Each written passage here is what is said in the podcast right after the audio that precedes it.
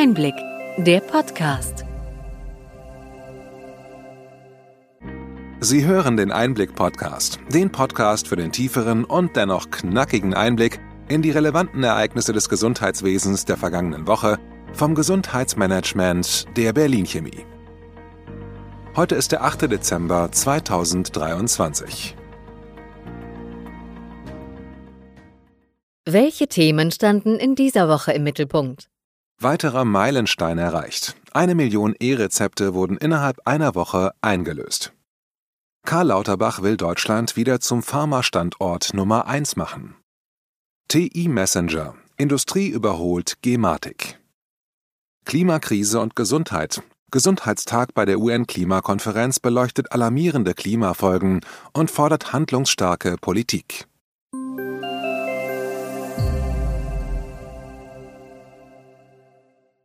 Womit fangen wir heute an? Die Umstellung auf elektronische Rezepte nimmt Fahrt auf.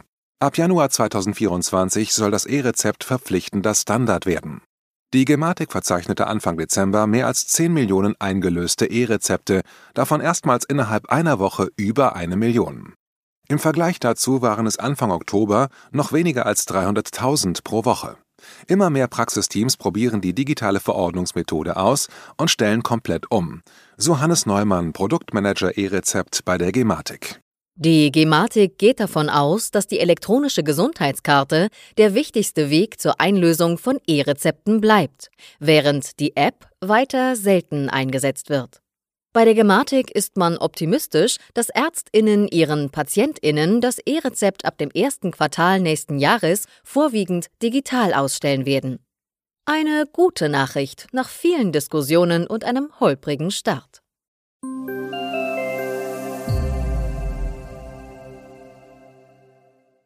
Der Pharmagipfel im Kanzleramt mit Bundesgesundheitsminister Karl Lauterbach stand im Zeichen des geplanten Medizinforschungsgesetzes. Mit diesem Gesetz sollen Teile der Pharmastrategie der Bundesregierung umgesetzt werden. Lauterbach will die Rahmenbedingungen für die Forschung in Deutschland verbessern. So soll das Medizinforschungsgesetz unter anderem die Zulassungsverfahren vereinfachen und beschleunigen. Deutschland fällt bei klinischen Studien pro Kopf im internationalen Vergleich zurück. So die Analyse des Bundesgesundheitsministers. Geplant ist, dass die Genehmigung von Studien künftig innerhalb von 25 Tagen abgeschlossen sein wird. Dafür sollen beispielsweise Ethikkommissionen zusammengeführt und das Bundesinstitut für Arzneimittel und Medizinprodukte BfArM personell gestärkt werden. Geplant ist auch ein erleichterter Datenzugang für die Forschung. Mit dem Medizinforschungsgesetz strebt Lauterbach eine zusätzliche Wertschöpfung von 8 Milliarden Euro pro Jahr im Pharmabereich an. Bayerns Gesundheitsministerin Judith Gerlach kritisiert, dass die Ansätze nicht weit genug gehen. Sie fordert unter anderem ein modernisiertes Vergaberecht und Korrekturen am GKV Finanzstabilisierungsgesetz.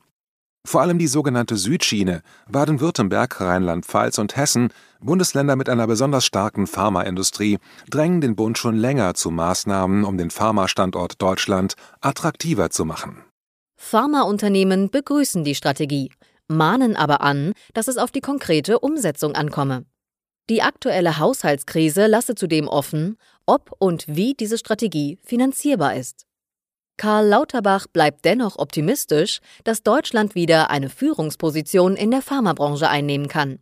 Er hob dabei geplante Investitionen und Ansiedlungen internationaler Pharmaunternehmen in Deutschland hervor.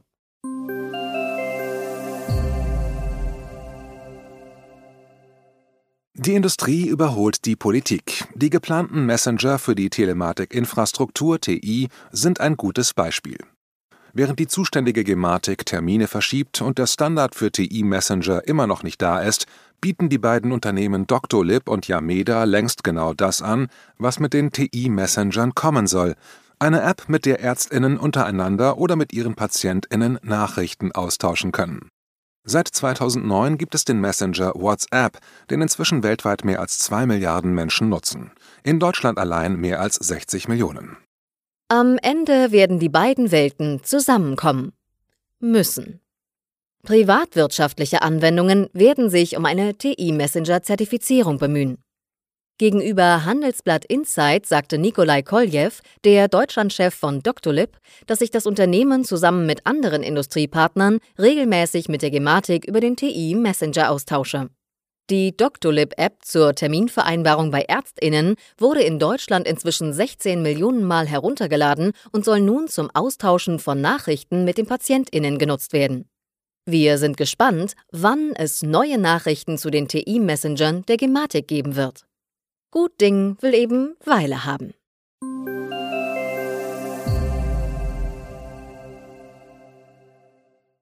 Neues zum EU-Gesundheitsdatenraum. Mit dem geplanten EU-weiten Datenaustausch sollen Bürgerinnen und Bürger eine europäische elektronische Patientenakte erhalten. Der EU-Parlamentsausschuss für bürgerliche Freiheiten, Justiz und Inneres sowie der für Umweltfragen, öffentliche Gesundheit und Lebensmittelsicherheit haben dazu ihre Positionen festgelegt. Ziel ist es, die Übermittlung von Gesundheitsdaten zu Forschungszwecken zu erleichtern. Die Bürgerinnen sollen europäische elektronische Patientenakten erhalten mit der Option, der Weitergabe von Sekundärdaten zu widersprechen.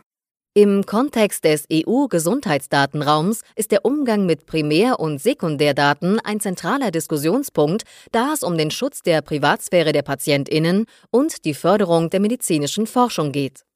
Während bei Primärdaten oft strengere Datenschutzregelungen gelten, werden Sekundärdaten unter bestimmten Bedingungen für Forschungszwecke freigegeben. Hier sieht die EU nun auch ein Widerspruchsrecht vor. Das Bundesgesundheitsministerium versichert, das Widerspruchsrecht in Deutschland bei der elektronischen Patientenakte auch bei abweichenden EU-Regelungen beizubehalten. Ab Januar 2025 wird die elektronische Patientenakte in Deutschland für alle Versicherten eingeführt mit der Möglichkeit zum Opt-out. Aktuelle Umfrageergebnisse des Branchenverbandes Bitkom zeigen, dass 60 Prozent der Menschen in Deutschland die elektronische Patientenakte EPA nutzen wollen, hauptsächlich um die Transparenz im Gesundheitswesen zu erhöhen. Die Mehrheit erhofft sich, dass durch die EPA Doppeldiagnosen und Behandlungsfehler vermieden werden können. 99 Prozent der Befragten möchten ihre Gesundheitsdaten allen behandelnden Ärztinnen zugänglich machen. Zudem wollen mehr als die Hälfte der Befragten in ihren Gesundheitsdaten recherchieren, um beim nächsten Arztbesuch gezieltere Fragen stellen zu können. Diese Zahlen verdeutlichen das wachsende Bedürfnis der Bevölkerung nach mehr Übersicht und Transparenz zu ihren eigenen Gesundheitsinformationen.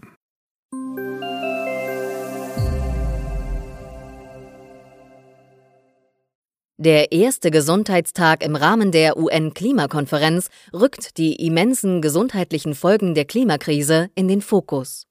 Laut der Kinderrechtsorganisation Save the Children verzeichnete man dieses Jahr einen Höchststand an Denguefieberinfektionen.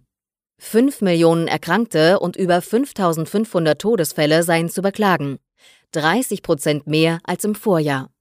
Save the Children mahnt, den Schutz der Kindergesundheit ins Zentrum der Klimaverhandlungen zu stellen. Auch die Deutsche Herzstiftung warnt vor gesundheitlichen Klimafolgen, insbesondere für Herz-Kreislauf-PatientInnen. Hitzewellen in Kombination mit Luftverschmutzung seien besonders gefährlich und haben zudem die Zahl der Lungenerkrankungen erhöht. Zudem kritisieren Gesundheitsexpertinnen die von vielen Staaten verabschiedete Gesundheitserklärung als zu schwach, da fossile Energieträger nicht erwähnt werden. Die Weltgesundheitsorganisation und über 40 Millionen Ärztinnen und Angehörige anderer Gesundheitsberufe fordern einen schnelleren Ausstieg aus fossilen Energien. Die Weltgesundheitsorganisation WHO appellierte an die Regierungen, ihre Klimaschutzziele nicht nur anzukündigen, sondern auch umzusetzen.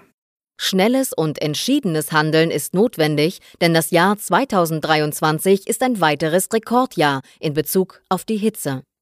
Laut dem EU-Klimawandeldienst Copernicus und der Weltorganisation für Meteorologie WMO steht fest, dass dies das wärmste Jahr seit 125.000 Jahren ist. König Charles III. hielt eine eindringliche und emotionale Rede bei der Eröffnung der UN-Klimakonferenz in Dubai. In seiner Rede erinnerte er daran, dass die Erde uns nicht gehört und betonte, dass die Welt bei der Bewältigung des Klimawandels furchtbar weit vom Weg abgekommen sei. Er forderte die Staats- und Regierungschefs auf, mehr Maßnahmen zu ergreifen.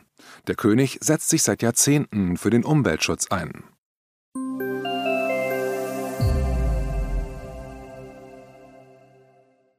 Der gemeinsame Bundesausschuss beriet in dieser Woche über eine signifikante Erweiterung der Rahmenbedingungen für die telefonische Krankschreibung. In der Diskussion steht, ob Versicherte sich bei einem breiteren Spektrum an Erkrankungen, beispielsweise bei Atemwegserkrankungen, Magen-Darm-Infekten oder Grippe, telefonisch krankschreiben lassen können. Diese potenziellen Änderungen würden den Versicherten und Arztpraxen zugutekommen, indem sie die Belastung für beide Parteien verringern. Die Entscheidung des GBA wird weitreichende Auswirkungen auf das Gesundheitssystem und die Handhabung von Arbeitsunfähigkeitsbescheinigungen haben. Wir freuen uns mit Ihnen über diese positiven Nachrichten.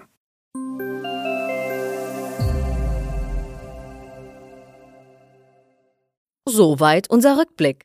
Welche Themen sind wichtig für die kommenden Wochen? Weiter geht es bei den Digitalisierungsgesetzen.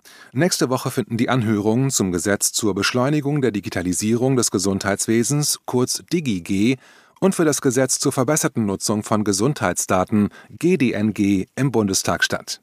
Die abschließende Abstimmung über beide Gesetzentwürfe ist im Januar 2024 geplant.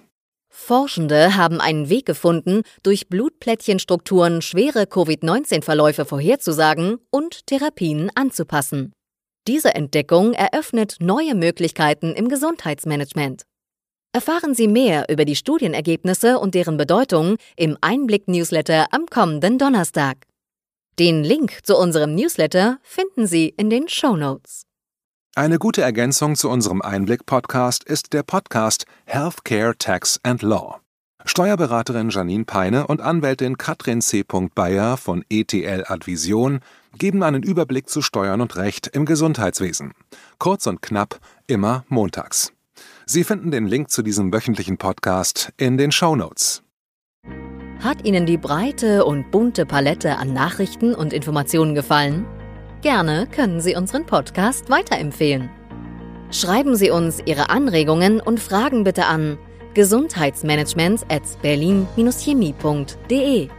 Sie finden unsere Kontaktdaten auch in den Show Notes.